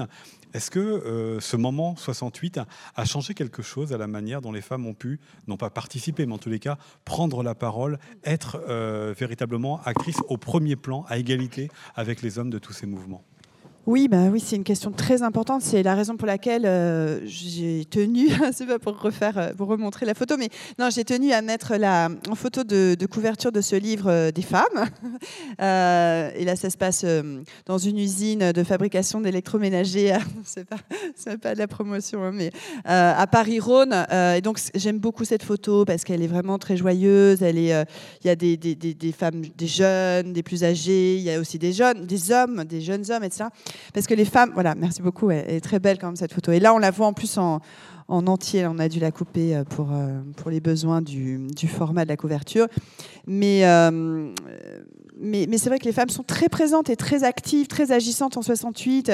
la grève, elles y prennent part et ô combien. elles occupent aussi leurs usines. Il y a certaines usines qui sont quasiment uniquement euh, composé d'une main-d'œuvre féminine, dans le textile par exemple. Euh, je, reviens euh, assez largement par exemple sur une entreprise de La Roche-sur-Yon qui s'appelle Big Chief.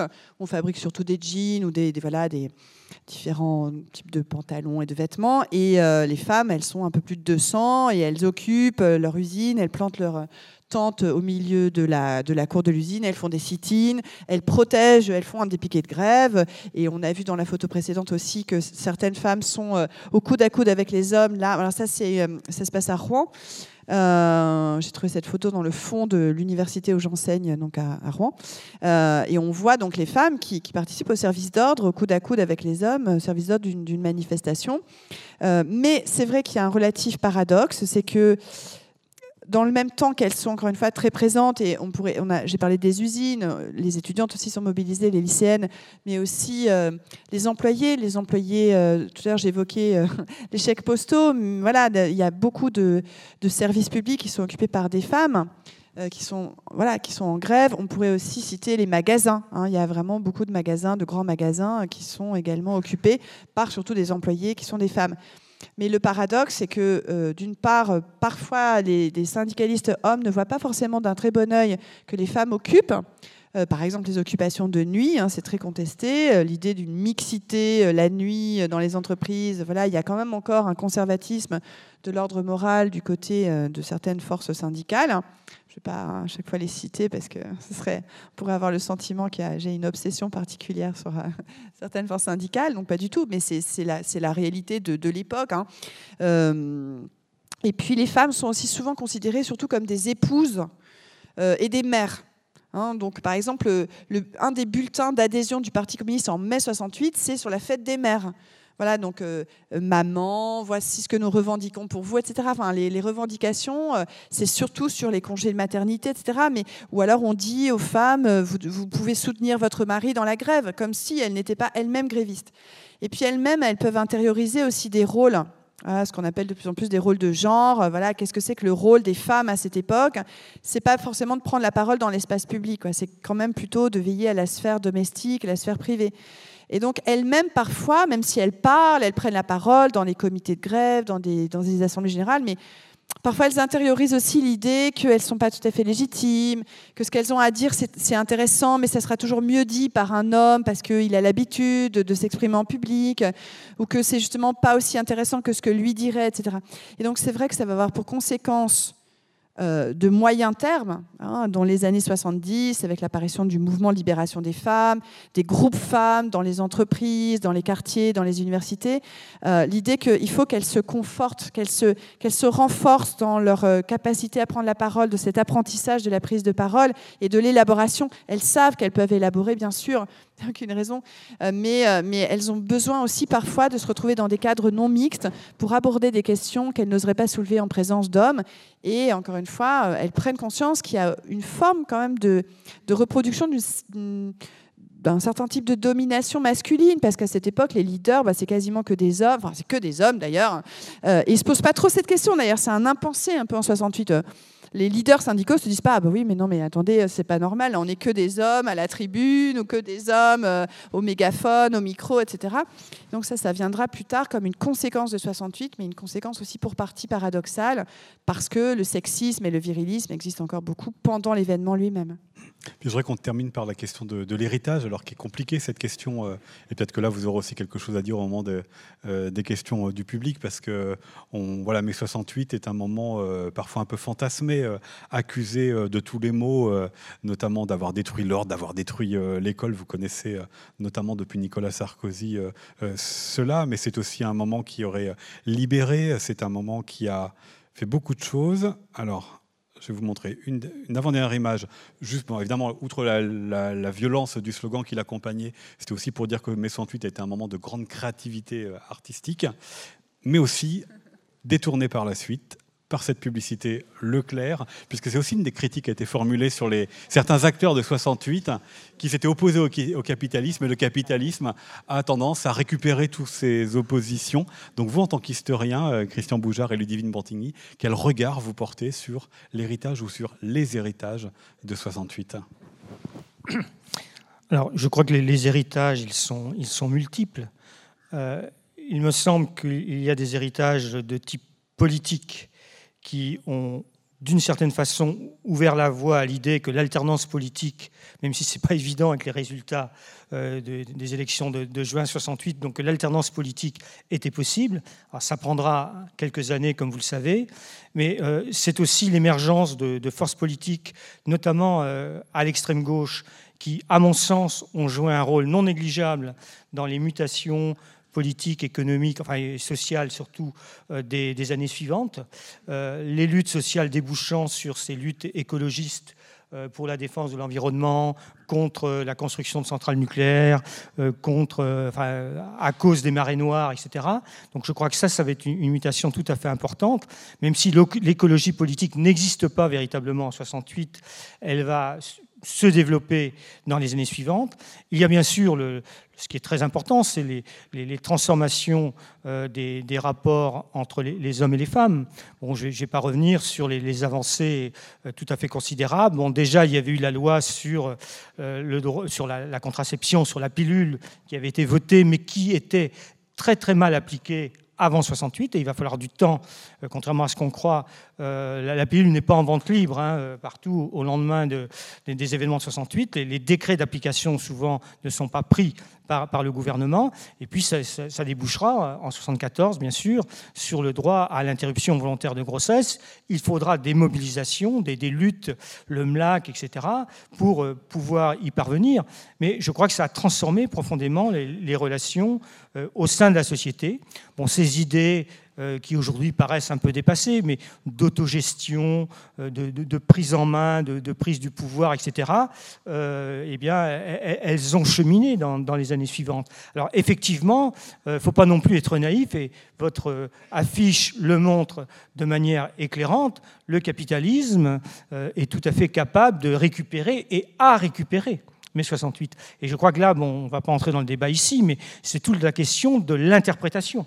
Euh, de 68, euh, euh, l'hédonisme, etc., l'individualisme, enfin, etc. Pour moi, 68, il y a cela certainement dedans, mais ce n'est qu'une partie de l'héritage. L'importance de l'héritage, c'est justement, au moins pendant quelques années, mais si ça a décliné souvent à partir de 77-78, c'est cette idée d'engagement au service des autres et cette volonté de transformation de la société qui a irrigué au moins les années 70, qui après sans doute a, pris d'autres formes. Et vous, Ludivine Bantigny, quel regard vous portez sur les héritages? Bah, Ces héritages euh, sont constitués sur plusieurs strates. Euh, on n'a presque pas parlé de Grenelle, mais il faudrait revenir en, quelques mots vraiment sur l'héritage immédiat, enfin sur, sur, les, sur les acquis immédiats, voilà, dont l'interprétation dès, les, dès, juin 68 est, est clivée, hein, parce que d'un côté la CFDT dit mais Grenelle c'est rien du tout, on n'a rien obtenu. Grenelle c'est la, réunion entre les syndicats et, le, gouvernement patronat pour la sortie de euh, grève. Voilà, exactement. Donc euh, euh, il y a trois acquis à Grenelle une augmentation des salaires qui est de l'ordre de 10% en moyenne et de 35% pour le SMIG, donc ce qui apparaît évidemment considérable et en même temps, ce que dit assez rapidement le gouvernement lui-même et ce que dit également le patronat, c'est euh, mais vous croyez avoir gagné par votre grève. En réalité, ces, augmentations, elles seront balayées par euh, l'inflation. Donc il y a quand même vraiment ce discours que de toute façon, les, les prix, dans la mesure où il n'y a pas d'échelle mobile des salaires et qu'on n'est pas encore sur un salaire euh, salaire minimum interprofessionnel de croissance avec des, voilà, des ajustements euh, à l'inflation, il, y a ce risque, et que pointe du doigt la CFDT dès juin 68, que tout ça soit assez rapidement liquidé. Le deuxième point euh, de Grenelle, c'est euh, la fin des abattements d'âge. Donc ça veut dire qu'on arrête de payer les jeunes avec seulement un pourcentage de salaire juste parce qu'ils sont jeunes. Vous, avez peut-être ça en tête, mais par exemple, on avait 16 ans, on gagnait, selon les branches, selon les conventions collectives, 60% seulement du salaire d'un ouvrier euh, majeur au prétexte de cet âge. Il y avait une espèce de préjudice de l'âge, de handicap par l'âge. Et le troisième point de Grenelle, ce qui est évidemment très important pour les syndicats, c'est la reconnaissance de la section syndicale d'entreprise. Donc les syndicats vont cesser de militer clandestinement, vont pouvoir s'installer dans les entreprises, euh, diffuser de l'information, négocier à l'intérieur de l'entreprise, etc. Euh, et là, de ce point de vue, le patronat, il voit aussi peut-être un, moyen de bon d'intégrer le syndicat à l'entreprise et pour euh, euh, émousser un peu le, rapport conflictuel entre le salariat et le patronat. Bon, ça c'est le premier point sur la première strate de l'héritage. La deuxième strate, et ça va dans le sens de ce que dit Christian, c'est-à-dire le, le politique change pas les institutions, pas les modalités de gouvernement, mais l'idée que, selon un slogan ensuite de l'époque, mais qui est plus un slogan à mon avis, c'est tout est politique, c'est-à-dire que voilà, on, va pouvoir débattre de sujets qui jusqu'à présent ne faisaient pas partie du périmètre euh, de, ce qui était discuté dans l'espace public. Euh, Jean-Paul Sartre avait eu cette très belle formule mais qui est plus qu'une formule là aussi qui était trop galvaudée. Vous avez mis l'imagination au pouvoir, vous avez étendu le champ des possibles. C'est-à-dire que vraiment on commence à s'imaginer d'autres choses et donc du coup ça va donner une conflictualité importante tout au long des années 70, dont on est là aussi en grande partie les héritières et les héritiers, euh, aussi bien dans les usines où il y a eu de grandes batailles. Euh, LIP en, étant évidemment l'acmé, l'apogée, mais il y a eu beaucoup de, batailles pour acquérir de nouveaux droits, une forme de justice sociale, un peu plus d'égalité, euh, des batailles écologistes, des batailles féministes, des batailles pour les émancipations euh, sexuelles. Et il faut aussi se rappeler que l'interprétation par l'individualisme de 68, je, la comprends assez mal finalement. Enfin, je ne parle pas de ce que, que tu, as dit à l'instant, Christian, sur le fait qu'il y a eu cette part ensuite de revendication un peu plus de, bonheur, tout simplement. L'hédonisme, être un peu plus heureux. Nous sommes des hommes, pas des robots, euh, comme disaient les, grévistes de la Rodia. Voilà, arrêter d'être dans une mécanique de la production et de la consommation. Mais disons qu'il n'y a rien de plus collectif que 68. Hein. C'est vraiment un mouvement de solidarité collective. Et du coup, la troisième strate, ce sont aussi les, récupérations, hein, comme on le voit ici, mais on pourrait aussi mentionner des, affiches. Euh, euh, alors, il y a, bah, Leclerc avait dit aussi euh, il est interdit d'interdire de payer plus cher, quelque chose comme ça. Il y a des affiches employées par la Manif pour tous hein, contre le mariage pour les couples de même sexe, euh, qui reprennent les usines, l'image des usines des ateliers populaires des beaux-arts, là, les usines en 68 occupées, et qui les reprennent, qui disent on veut du boulot, pas du mariage homo. Hein.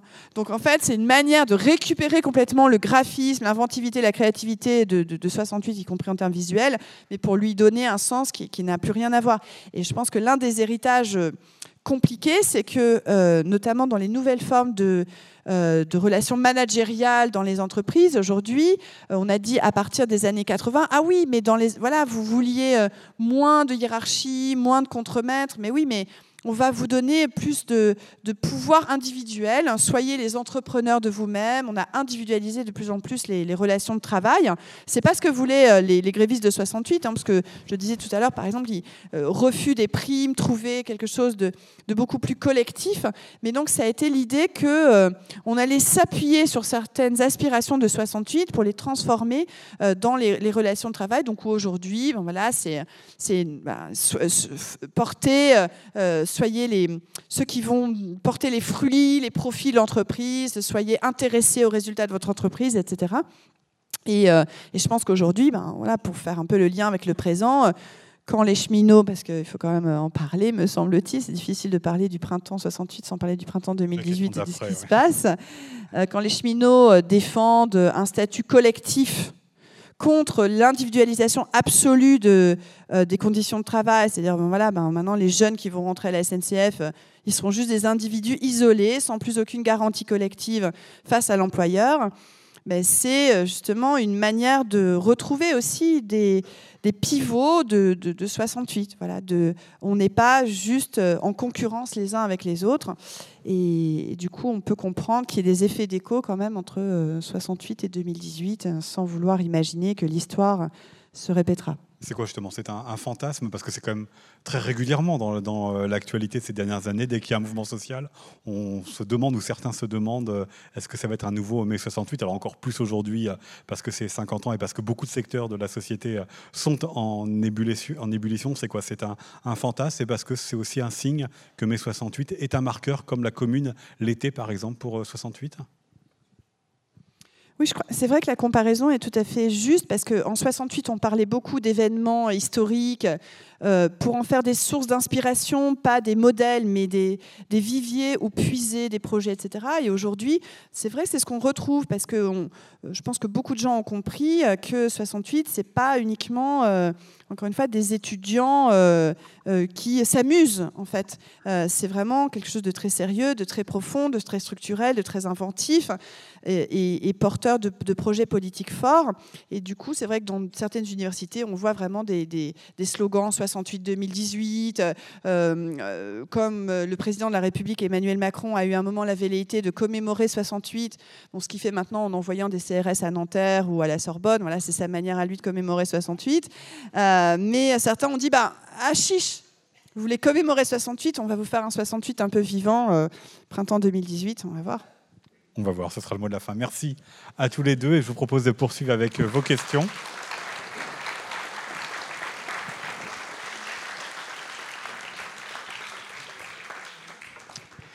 Qui veut poser la première question Monsieur à droite, sinon la deuxième, non. Souvent. Euh, bonjour à tous et à toutes. Euh, Johnson Taina, enseignant à l'université de Rennes. Euh, j'enseigne l'économie, la mondialisation, le droit et les institutions, les grandes disciplines de gestion et la transversalité de plusieurs matières. Alors je peux soit faire une suggestion, soit faire sous forme de questions. Euh, moi je vous dis, n'est-il pas urgent en ce moment d'y associer quelques repères pour sortir de quelques points de repères, certes nécessaires, mais un petit peu émotionnels? Pour cela, je vous propose, je demande votre avis, hein, bien sûr, mais je ne vous impose pas, d'y associer euh, trois repères essentiels. Et ça nous donnera une vision citoyenne, encore une fois, je pense plus pertinente euh, et plus élevée euh, de la réalité. Premier point de repère. Je m'en par contre, être très court sur chacun des points. voilà, je serai très court. Hein. Voilà. Premier point de repère, 68, euh, c'est une marque de rejet de la gouvernance en France. Deuxième repère, euh, la dernière fois, dernière élection, là encore, le rejet de tous les partis politiques, gauche ou de droite. Troisième repère, cette fois-ci que je vous propose de voir, cette fois-ci, c'est quelques personnalités, je dis bien responsables en France, dont M. Chevènement, pour ne, citer qu'un exemple, du temps où il était ministre de, l'Éducation nationale, il a dit il est grand temps de fermer l'École nationale d'administration parce que ça ne prépare du tout, ça ne prépare pas du tout à ce qu'on appelle la gouvernance pour ceux qui prétendent faire ou vouloir faire de la politique. Et quatrième, quatrième et dernier, dernier point de repère que je vous propose de voir, c'est je mets en garde les jeunes, les parents et aussi les enseignants sur une définition dangereuse, trompeuse et je dirais même sale du mot politique dans le dictionnaire Larousse, comme quoi la politique c'est l'art de conquérir le pouvoir et de conserver. Si je regroupe tout ça, donc c'est en fait le vrai problème de la France, c'est qu'il n'y a jamais eu, je dis bien, une définition saine et citoyenne du mot politique. Et nous, nous avons toujours, la France n'a jamais eu le modèle de gouvernance à la hauteur des attentes du peuple. Et enfin, ce, vide de gouvernance de qualité se passe aussi dans une mondialisation que j'enseigne à l'Université de Rennes. C'est ma toute dernier point. C'est qu'en fait, c'est dans une vide de gouvernance, dans le vide de gouvernance mondiale. Voilà, merci. Merci. Je ne sais pas qui souhaite réagir. On prend d'autres questions s'il y en a. Oui. Monsieur en haut à gauche. On ne vous oublie pas, hein, monsieur, hein, mais au milieu.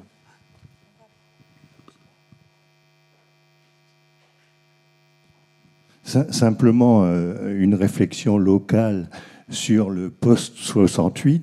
Je crois que les, jeunes qui avaient une vingtaine d'années euh, au sortir de, 68, dans les années 70, se sont bien retrouvés euh, dans différentes organisations militantes dites d'extrême gauche. Et dans les années 80, je pense que ça a permis l'émergence euh, bon, vous en avez parlé de l'écologie, mais aussi de l'économie sociale. Et à Rennes, il y a eu plein d'initiatives d'entreprises d'insertion par l'économique euh, qui, euh, j'allais dire, ont mis en pratique les, valeurs de, 68. Merci. Puis peut-être une dernière question. Eh ben alors répondez si vous le souhaitez à l'une ou l'autre. Oui, pour, pour répondre moi, sur la, la première question, je, j'ai rien à dire, vous avez donné votre, votre analyse. Euh, ça demanderait un long débat sur qu'est-ce que c'est que la gouvernance. Euh, il faudrait reprendre peut-être l'histoire euh, de la France des, des, 50 dernières années. Vous avez émis un certain de jugements, bon, on peut en discuter, mais je, crois qu'on n'aura pas le temps ici. Euh, mais peut-être Ludivine aura des, choses, à répondre. Mais sur ce que vous venez de dire pour la seconde question, je, crois que c'est un point effectivement tout à fait important parce que ces, mobilisations, cette prise de conscience d'un certain nombre de, problèmes sociaux, politiques, écologiques, etc., euh, ne, qui, souvent étaient débutantes en, 68. Il ne faut pas imaginer que tout le monde était très politisé, avait une vue très claire de ce qui allait se passer, avait un, discours marxiste, etc. Une grande partie euh, des, jeunes, des étudiants ou des gens qui, travaillaient déjà euh, ont pris conscience d'un certain nombre de choses à travers les événements et bien sûr, ça a eu des conséquences dans, les années suivantes. Et je crois que c'est ça qui est, tout à fait important. C'est aussi pour cette raison-là que mon livre ne s'arrête pas euh, en, juin, en juin 68, mais que j'essaie d'analyser les prolongements euh, dans cette région de, ces événements.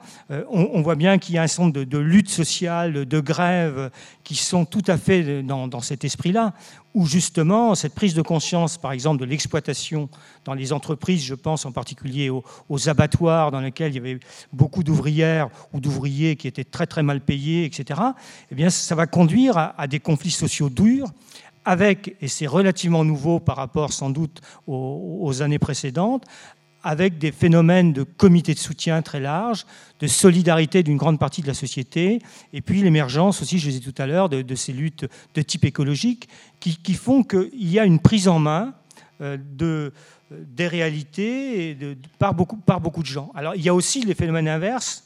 Euh, au bout d'un certain nombre d'années de démobilisation, euh, un certain nombre de gens ont cru qu'il allait se passer beaucoup de choses, qu'on allait réellement changer la vie. Bon, euh, ça a fonctionné, par exemple, jusqu'en 81, et puis à partir de 83, eh bien, euh, on s'est aperçu que ce qu'on croyait euh, pouvoir réaliser n'était pas aussi simple que ça, parce que la France, et je réponds un peu à votre question de cette façon-là, la France est dans une économie capitaliste de plus en plus mondialisé et qu'il y a un certain nombre de contraintes. Et à partir du moment où on conserve les mêmes cadres économiques et les mêmes cadres sociaux, eh bien, les, politiques menées avec la meilleure volonté du monde ne, peuvent pas aboutir. Donc il y a tous ces éléments-là. Et en même temps, vous voyez, je vais être macronien, euh, on ne peut pas faire abstraction des contraintes économiques euh, européennes, euh, mondiales, etc. Donc les, sociétés sont prises dans des contradictions.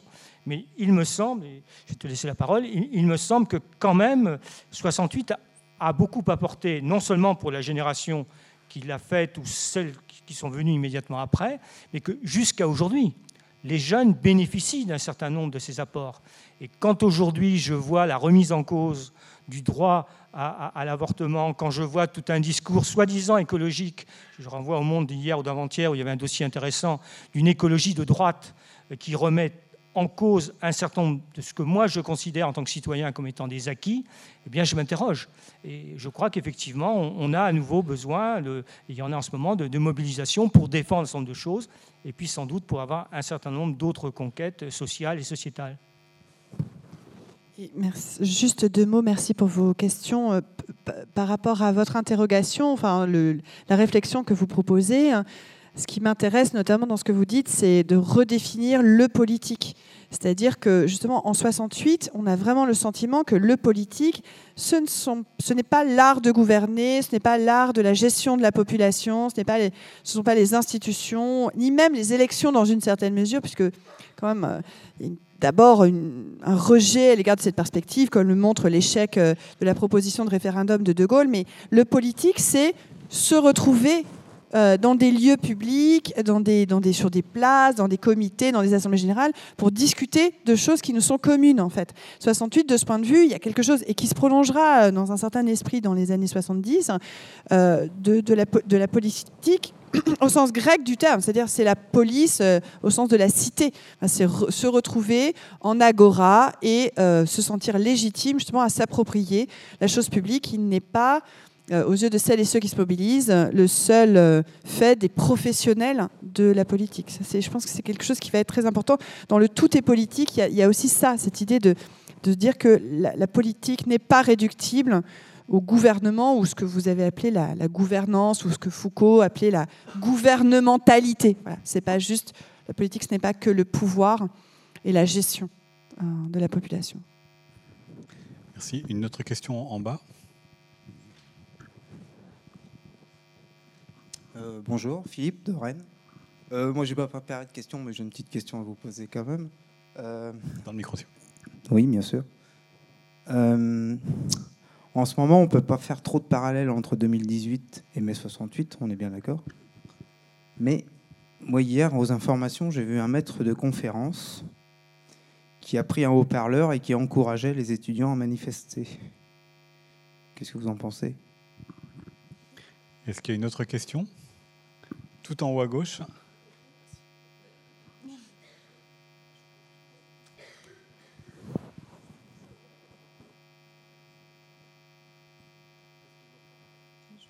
Il n'a échappé à personne que jusqu'à présent, il n'y a que des hommes qui ont parlé. Heureusement qu'il y a Madame. Merci, Madame. Ludivine sur, la, sur le, plateau. Et je m'en réjouis. Euh, donc, j'ai pas tellement de choses à dire, mais simplement pour montrer qu'il y a aussi des femmes suite à 68 qui savent prendre la parole. Voilà, c'est tout. Merci. Madame disait que c'était, elle a pris la parole juste pour dire qu'il y avait après, euh, après 68 euh, effectivement des femmes qui prenaient la parole et qu'en était une illustration. Puis une dernière question euh, tout en haut, au dernier rang.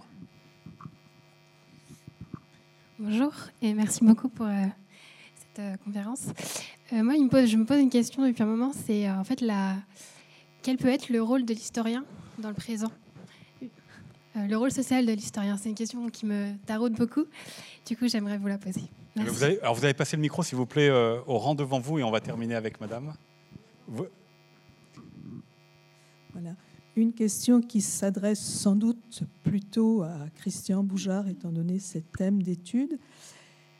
Euh, il y a-t-il un lien, et si oui, de quelle nature serait-il entre 68 et l'émergence en Bretagne dans les années suivantes, les années 70, euh, disons d'une recherche et d'un retour à une identité bretonne, euh, voilà, euh, différente de la vision historique qu'on en avait gardée de la guerre, etc. Voilà.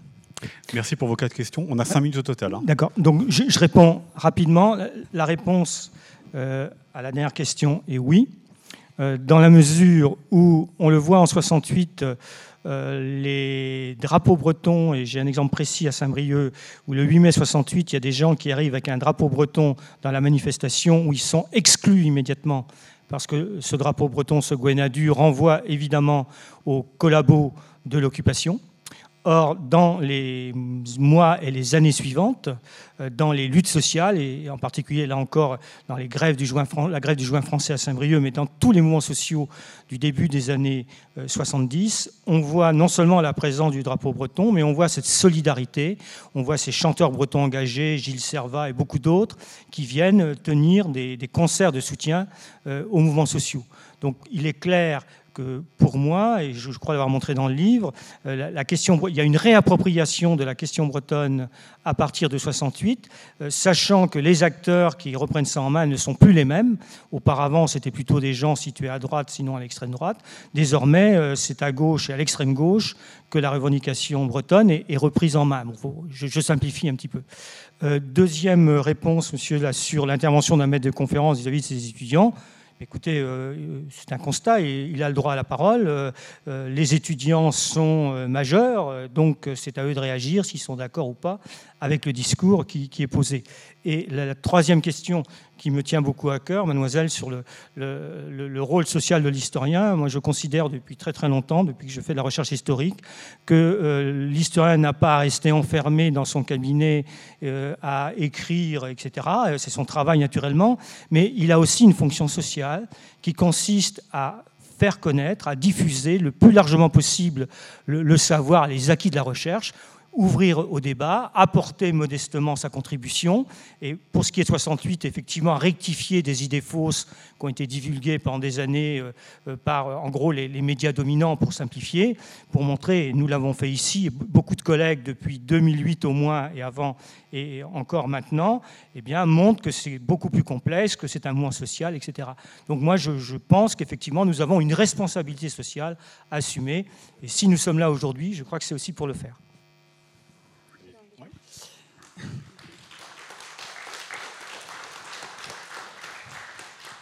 Je dis quand même quelques mots parce qu'il y a une interpellation dans laquelle je me, je me sens d'ailleurs impliquée parce que, enfin, il faut revenir sur le contexte. Actuellement, il y a une, un projet de réforme de l'université qui vise à sélectionner voilà, les étudiants à l'entrée de l'université.